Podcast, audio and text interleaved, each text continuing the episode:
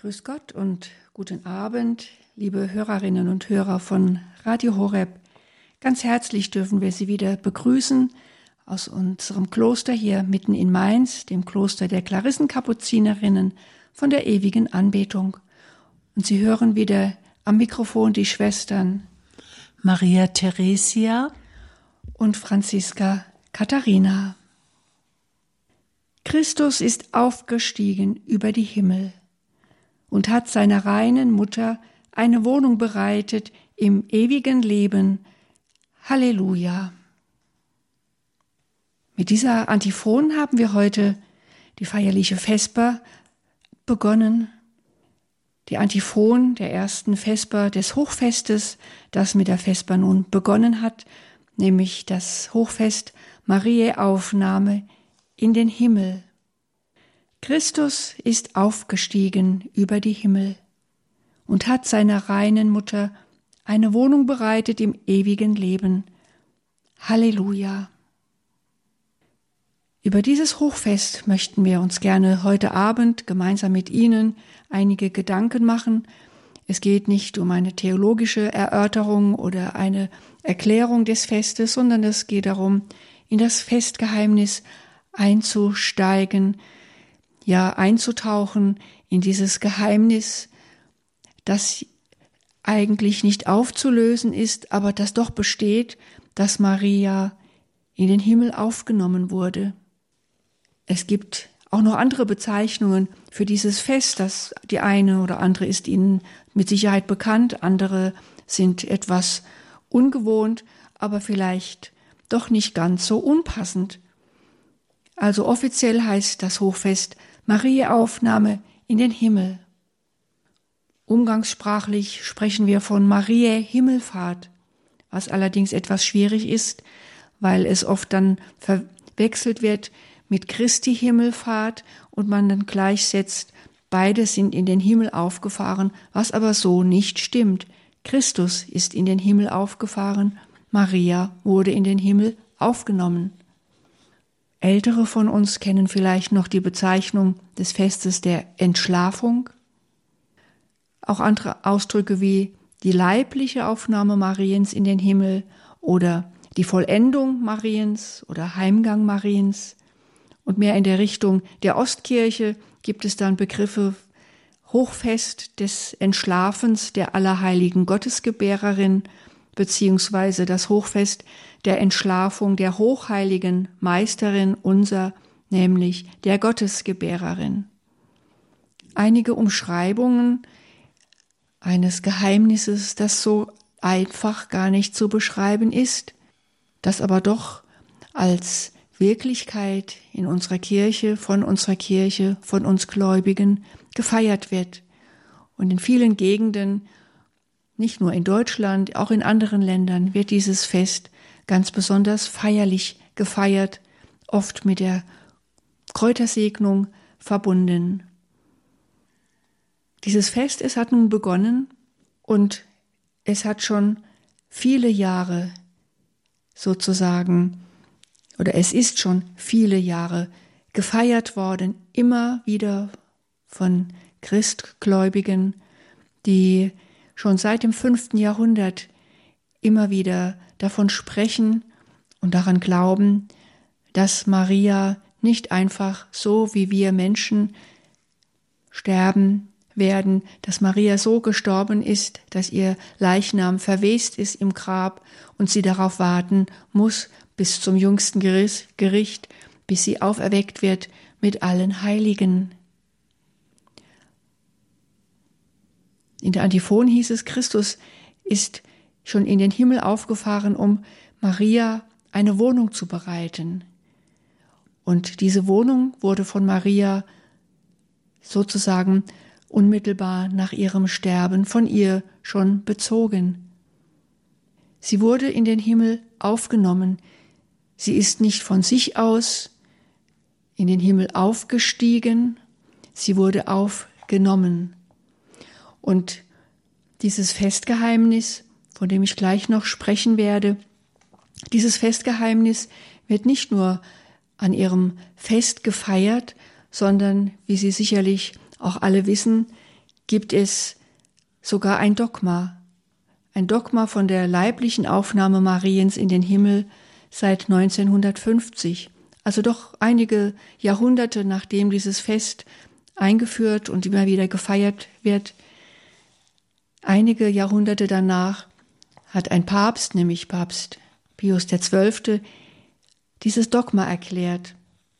Und ich möchte es einfach vorlesen, dieses, kurz, diesen Satz dieses Dogmas in Munificentissimus Deus, da heißt es, wir verkünden, erklären und definieren es als ein von Gott geoffenbartes Dogma, dass die unbefleckte, allzeit jungfräuliche Gottesmutter Maria nach Ablauf ihres irdischen Lebens mit Leib und Seele in die himmlische Herrlichkeit aufgenommen wurde. So Papst Pius XII. 1950.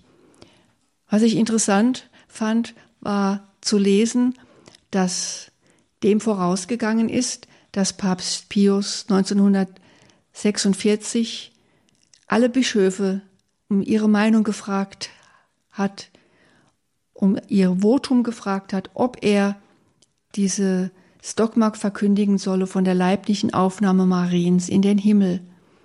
1181 Bischöfe antworteten ihm, dabei gab es lediglich 22 Gegenstimmen. Wenn also von der Unfehlbarkeit des Papstes gesprochen wird, dürfen wir uns das nicht so vorstellen, dass ein Papst im Alleingang in seinem stillen Kämmerchen ein solches Dogma gebiert, sondern dass er auch seine Mitbrüder, die Bischöfe in aller Welt, um ihre Meinung fragt, um sich zu vergewissern, ob das, was er vom Heiligen Geist eingegeben bekommt, ob das wirklich ja Hand und Fuß hat. So gibt es nun dieses Dogma von der leiblichen Aufnahme Mariens in den Himmel. Und ich habe eine Erklärung von Papst Paul Sechs, dem Sechsten gefunden, was er 18 Jahre später geschrieben hat zu diesem Dogma. Und wenn man sich damit beschäftigt und sich da rein vertieft, kann man eigentlich die einfache Erklärung dieses Festes finden, obwohl es vielleicht auf den ersten Blick gar nicht so zu erkennen ist. Ich werde es mal vorlesen, was Papst Paul VI. geschrieben hat. Verbunden in einer ganz innigen und unauflöslichen Weise mit dem Geheimnis der Menschwerdung und Erlösung wurde die allerseligste Jungfrau, die unbefleckt empfangene, am Ende ihres irdischen Lebens mit Leib und Seele in die Herrlichkeit des Himmels aufgenommen und in Vorausnahme des künftigen Loses aller Gerechten ihrem auferstandenen Sohne in der Verklärung angeglichen. Das heißt also nichts anderes, als dass Maria nach der Beendigung ihres irdischen Lebens in den Zustand gelangt ist, in den wir, also alle übrigen Gläubigen, erst nach der Auferstehung am jüngsten Tag kommen werden. Es ist ein Ereignis, das für Maria schon stattgefunden hat, und es ist ein Ereignis für uns alle, das uns einmal äh, auf andere Weise ja, das uns einmal treffen wird, ein Ereignis in unserer Zukunft, dass wir in das, ja, in die himmlische Herrlichkeit aufgenommen werden, nach dem jüngsten Gericht, an das wir glauben. Ich sprach vom Festgeheimnis dieses Hochfestes und wir werden morgen in der heiligen Messe eine besondere Präfation hören. Der Priester wird sie beten, stellvertretend für uns.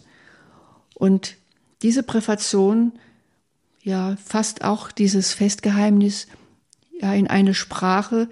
Und ich sagte schon eingangs, es ist schwer, dieses Geheimnis in eine Sprache zu bringen, weil es doch immer noch ein Geheimnis bleibt, das gar nicht so einfach zu durchdringen ist. Aber in diesem Gebet wird es mit Worten erklärt, mit Worten beschrieben. Ja, es wird gebetet und wir können es morgen, wenn wir die heilige Messe besuchen oder vielleicht über die Medien mitfeiern, dann können wir diese Präfation mit unserem Herzen mitbeten. Die Präfation lautet, in Wahrheit ist es würdig und recht, dir, allmächtiger Vater, zu danken und das Werk deiner Gnade zu rühmen. Denn heute hast du die jungfräuliche Gottesmutter in den Himmel erhoben. Als erste empfing sie von Christus die Herrlichkeit, die uns allen verheißen ist, und wurde zum Urbild der Kirche in ihrer ewigen Vollendung. Dem pilgernden Volk ist sie ein untrügliches Zeichen der Hoffnung und eine Quelle des Trostes. Denn ihr Leib, der den Urheber des Lebens geboren hat, sollte die Verwesung nicht schauen. Darum preisen wir jetzt und in Ewigkeit dein Erbarmen und singen mit den Chören der Engel das Lob deiner Herrlichkeit. Soweit die Worte der Präfation des morgigen Hochfestes, das heute schon begonnen hat mit der ersten Vesper. Und vielleicht zum Schluss, bevor wir jetzt gleich ein wenig Musik hören, noch der Gedanke, der ganz leicht nachzuvollziehen ist, wenn wir im Rosenkranz beten, wenn wir das Ave Maria beten und dann in einem Gesetz beten, der dich Jungfrau, in den Himmel aufgenommen hat. Wenn wir diese Worte beten, dann können wir beten, dieses Geheimnis immer mehr durchdringen, ohne große Worte zu machen, ohne theologische Ausdeutungen, sondern einfach mit unserem Herzen uns in dieses Geheimnis hineinbegeben und uns mittragen lassen von all den Betern, die dieses Gebet auch mitbeten, dass wir miteinander auf Maria schauen, die schon von Jesus in die himmlische Wohnung geführt wurde. Maria, sie ist uns Vorbild, sie ist uns vorausgegangen und wir dürfen zu ihr beten und vertrauensvoll uns immer wieder an sie wenden. Diese Gedanken können wir nun in einer kleinen Musikpause ein wenig wirken lassen. Musik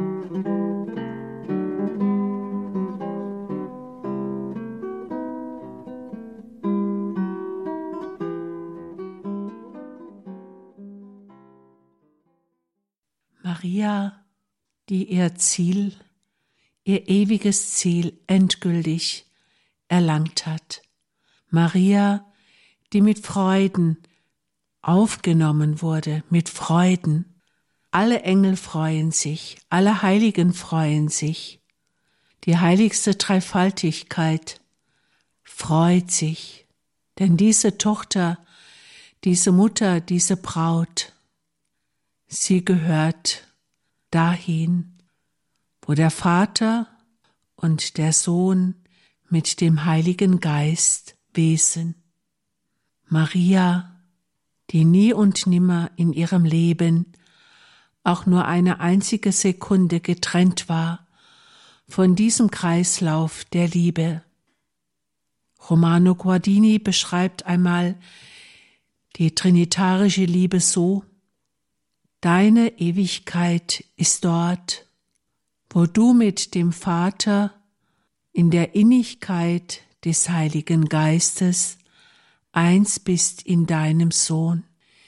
In dieser ewigen Stille ist deine Heimat, o ewiger Gott. In dieser Stille, in dieser dreifaltigen Liebe ist deine Heimat, o ewiger Gott. Maria, sie war ihr Leben lang Wohnung des Heiligen Geistes, ja, sie war Wohnung der heiligsten Dreifaltigkeit. Wenn wir dieses Geheimnis betrachten, dann kommen wir an kein Ende, dann können wir uns nur freuen. In einem Lied, das Friedrich von Spee 1623 gedichtet hat, da heißt es, lasst uns erfreuen herzlich sehr, Maria seufzt und weint nicht mehr. Diese Worte entstanden in einem Jahrhundert, wo viele Menschen geseufzt und geweint haben. Gerade Frauen sind vielen Verbrechen zum Opfer gefallen. Und genau aus dieser Zeit ertönt dieses Lied. Lasst uns erfreuen herzlich sehr. Maria seufzt und weint nicht mehr. Es ist die, ein Grund unseres Mitfreuens. Denn was Maria zuteil geworden ist, das soll auch uns zuteil werden, nämlich das endgültige Innewohnen in der stillen Ewigkeit der heiligsten Dreifaltigkeit.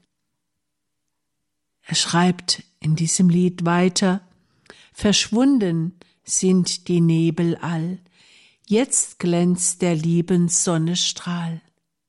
Es klingt so nach überstandenem Leid, die Nebel, die den Menschen verwirren, die ihn in die Irre führen können.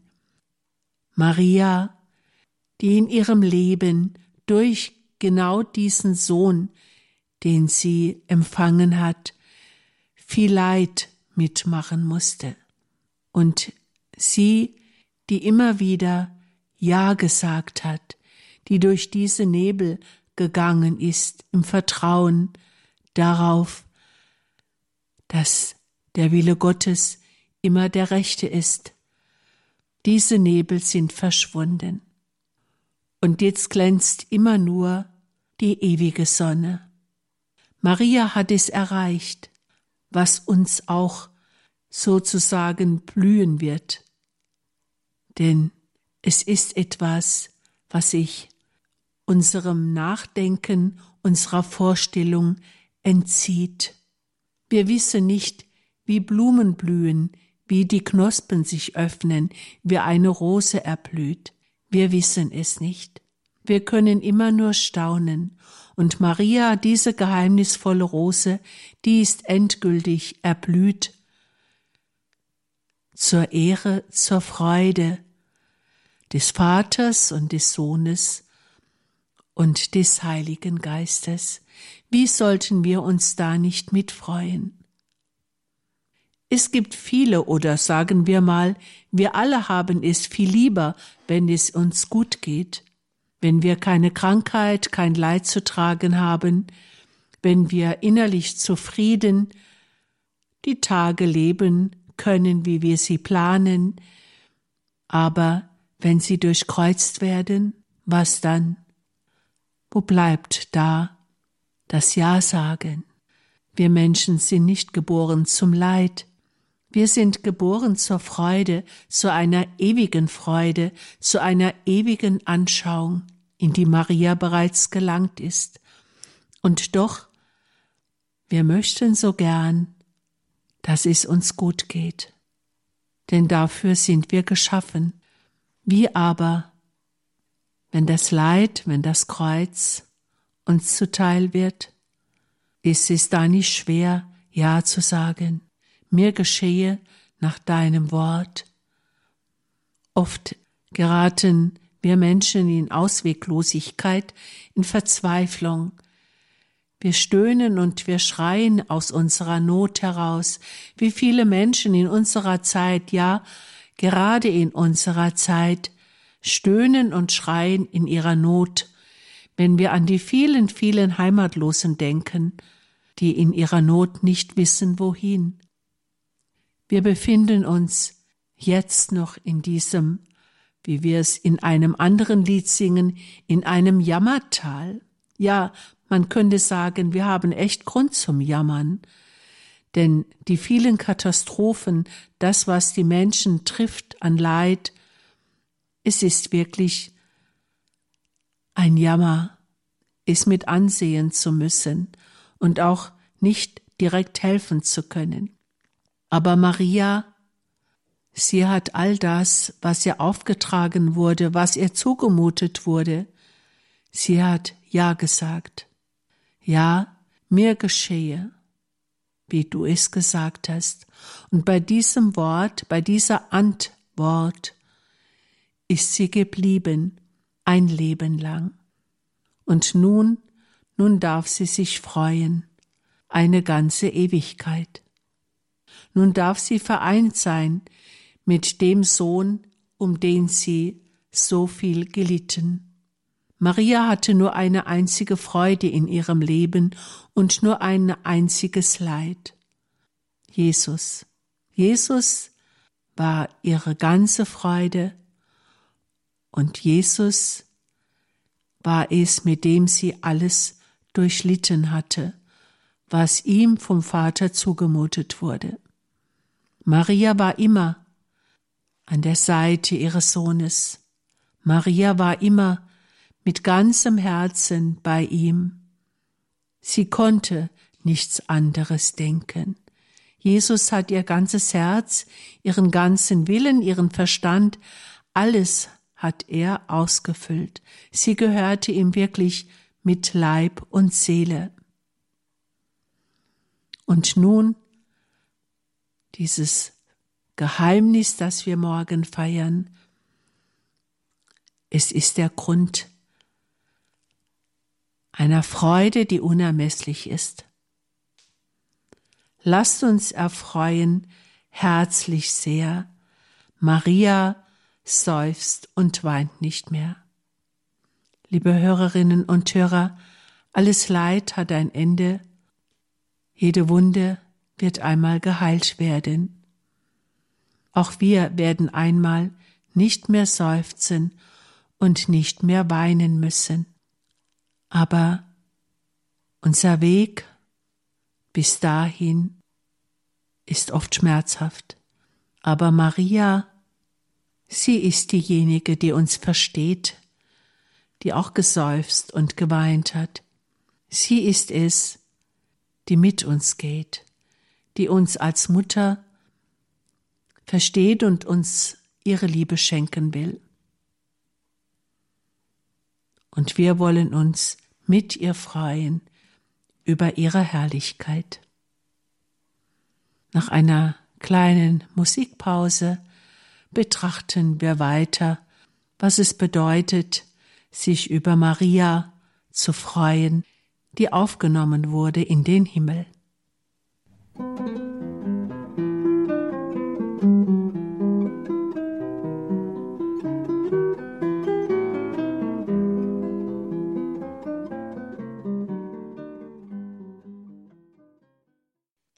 Uns erfreuen herzlich sehr. Maria seufzt und weint nicht mehr. Von diesem Lied hat Mutter Theresia eben gesprochen. Übrigens finden Sie es im Gotteslob unter der Nummer 533, falls Sie der Text angesprochen hat und Sie vielleicht auch schauen möchten, wie der Text denn eigentlich weitergeht. 533 im Gotteslob. Sicherlich wird morgen sehr oft ein Lied in den Gottesdiensten gesungen, was besonders gut passt zu diesem Hochfest. Und es wird auf dieselbe Melodie gesungen wie dieses jetzt eben zitierte Lied 533. Denn das Lied Nummer 522 wird sicherlich morgen des Öfteren erklingen mit dem Text Maria aufgenommen ist zu ihrem Sohne Jesus Christ. Ihr Sohn, der Tod und Grab besiegt, er lässt im Grab die Mutter nicht. So die erste Strophe. Und darin ist dann auch schon kurz gefasst das ganze Festgeheimnis erklärt. Maria wird in den Himmel aufgenommen zu ihrem Sohn, der ihr die eine Wohnung bereitet hat. Ihr Sohn, Jesus Christus, der den Tod und das Grab besiegt hat, er lässt im Grab die Mutter nicht. Dann heißt es weiter, im Himmel ist sie Königin und aller Welt ein Trösterin. An diesem Punkt bin ich hängen geblieben. Im Himmel ist sie Königin, das beten wir ja auch immer wieder im Rosenkranz in einem Gesetz, die im Himmel gekrönt wurde von ihrem Sohn. Ja, sie ist Königin, sie ist die erste, die als Mensch, die ohne Erbsünde empfangen wurde und die als reine Jungfrau gelebt hat, Sie ist der erste Mensch, der in die Herrlichkeit des Himmels eingezogen ist. Und sie, so heißt es hier in dieser zweiten Strophe des Liedes, ist aller Welt ein Tröst, eine Trösterin. Königin ist ja immer etwas, was ein bisschen weiter weg ist. Der König ist immer unerreichbar, eine Königin genauso. Aber eine, die tröstet, die muss doch ganz nah sein, sonst kann sie nicht trösten. Und das ist etwas, was mich sehr anspricht, wenn ich Maria, die Trösterin der Betrübten, anschauen darf, wenn ich sie so ansprechen darf, wenn ich sie um ihren Trost bitten darf. Und wie viel Trost haben wir nötig in unserer Zeit?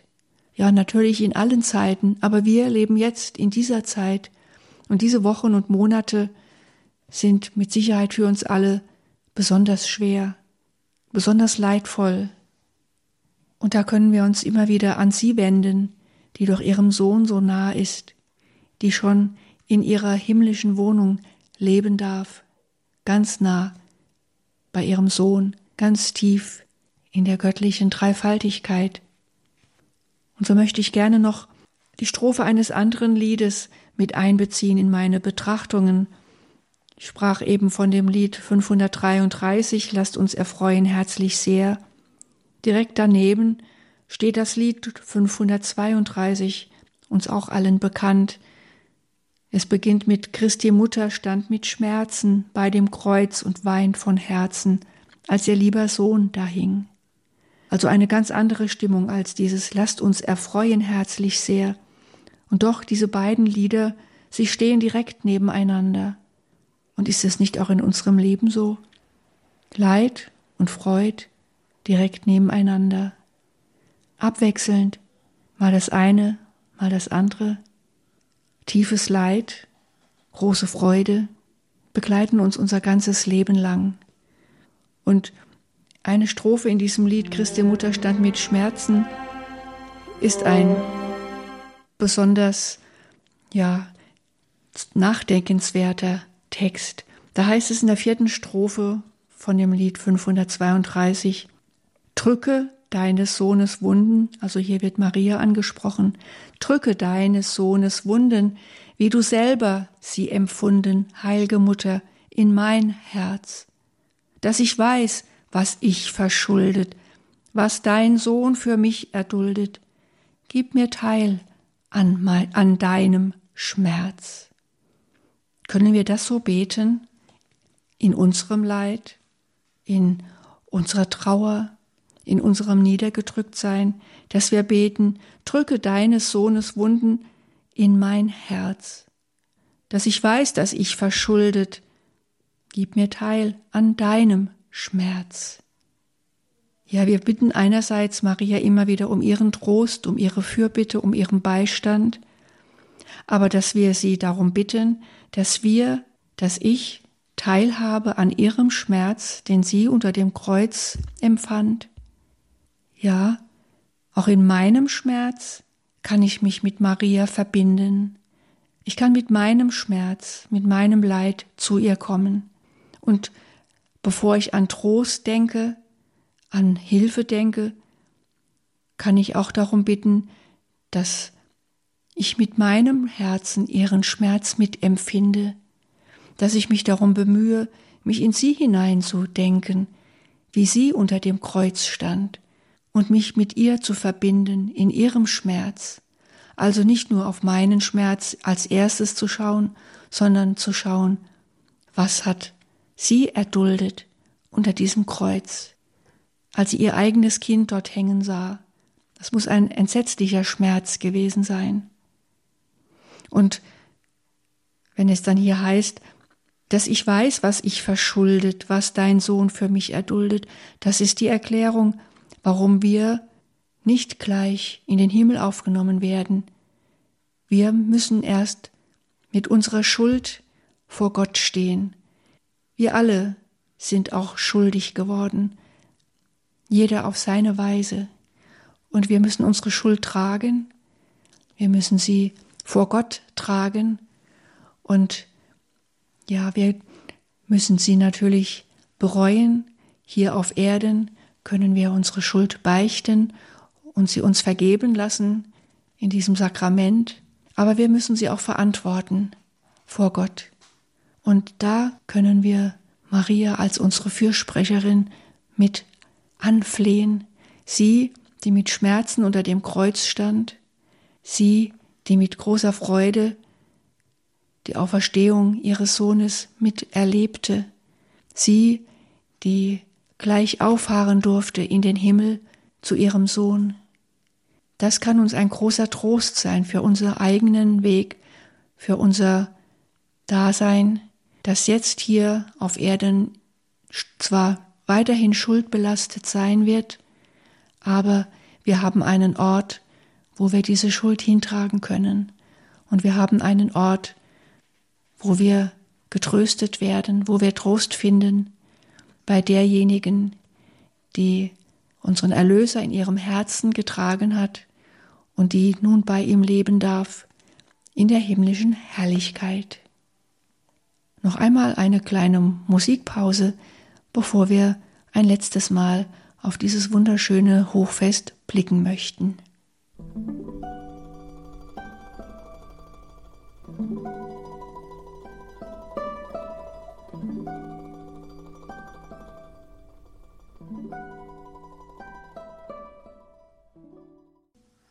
Lasst uns erfreuen herzlich sehr.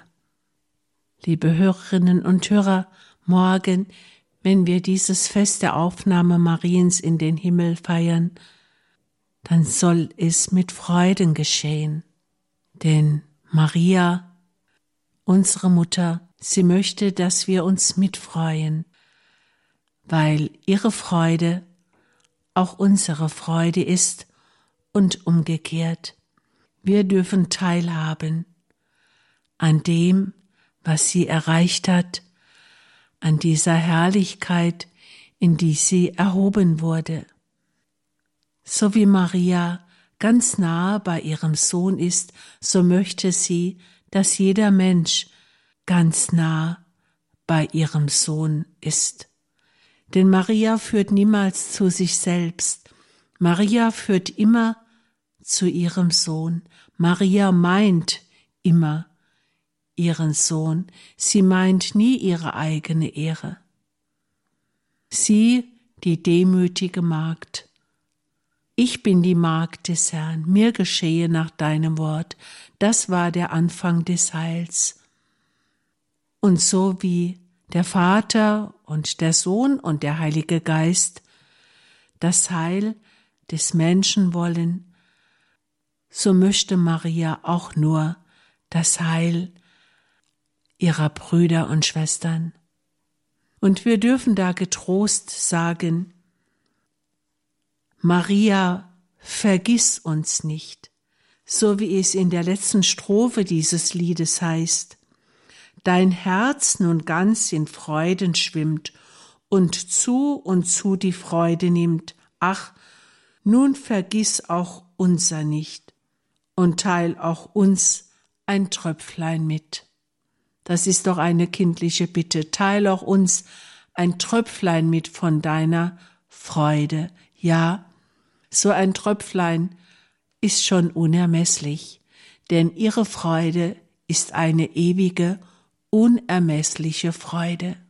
Und wenn wir auch nur ein Tröpflein davon bekommen könnten, dann wäre es unserem Herzen wohl. Maria, sie ist ja zumeist dargestellt mit ihrem Sohn auf dem Arm. Ein kleines Mädchen hat einmal gesagt, Maria, komm, lass mich doch mal dein Kind tragen. Ich werde es auch gewiss nicht fallen lassen.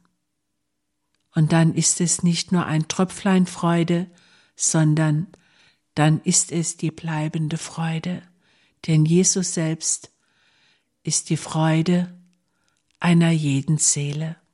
Und Maria möchte, dass jeder Mensch, jede Seele ihren Sohn mit Freuden empfangen kann. Liebe Hörerinnen und Hörer, auch wir wünschen Ihnen, dass Sie immer wieder von Maria ein Tröpflein Freude bekommen, dass sie die Freude immer wieder tief in ihrem Herzen spüren dürfen. Wir wünschen Ihnen, dass Sie morgen ein frohes Fest feiern, dass Maria Ihre Fürsprecherin sei und dass Sie an der Freude, die auch uns einmal zuteil werden soll, voll Vertrauen, Glauben und in Maria eine ganz treue Fürsprecherin haben dürfen. Mit diesen Gedanken verabschieden wir uns nun aus dem Kloster der Klarissenkapuzinerinnen in Mainz, ihre Schwestern Franziska Katharina und Maria Theresia. Ja, Mutter Maria und Schwester Franziska Katharina, Klarissenkapuzinerinnen der ewigen Anbetung in Mainz, sprachen in der Sendereihe Quellgrund christliche Meditation über das Hochfest der Aufnahme Mariens in den Himmel.